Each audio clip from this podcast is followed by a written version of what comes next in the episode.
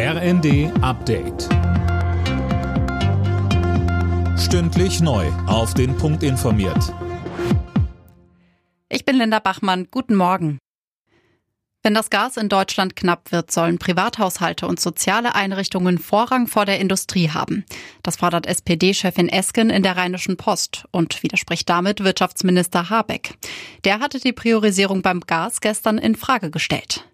Ein weiteres Problem sind die steigenden Preise. Der Chef des Instituts für Wirtschaftsforschung Fratscher sagte im ZDF, Wir haben schon für viele Menschen heute eine Notsituation. Nicht, weil es eine Knappheit gibt, sondern weil die Preise explodiert sind. Und gerade Menschen mit geringem Einkommen müssen ja jetzt schon 150, 200 Euro mehr im Monat für Lebensmittel, für Energie, gerade für Gas auch zahlen.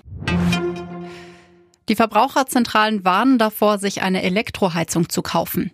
Viele Menschen hoffen offenbar, angesichts hoher Gaspreise und knappen Brennholz so ein bisschen Geld zu sparen. Das sei aber eine Kostenfalle, heißt es. Die Stromrechnung schnelle so extrem in die Höhe.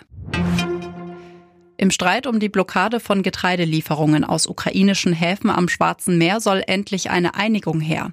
Heute kommen Delegationen aus Russland und der Ukraine zu Beratungen in Istanbul zusammen. Mehr von Tom Husse. Die Türkei tritt erneut als Vermittler auf. Auch Vertreter der UN werden bei dem Treffen dabei sein. In den ukrainischen Häfen am Schwarzen Meer, die von Russland kontrolliert oder blockiert werden, stecken Millionen Tonnen Weizen fest. Seit Beginn des Ukraine-Krieges hat sich in vielen Ländern die Getreideversorgung verschlechtert und die Preise für Lebensmittel sind deutlich gestiegen. Zum Fußball. Bei der Europameisterschaft der Frauen in England hat das DFB-Team vorzeitig das Viertelfinale erreicht. In ihrem zweiten Gruppenspiel haben die deutschen Frauen Spanien mit 2 zu 0 besiegt. Alle Nachrichten auf rnd.de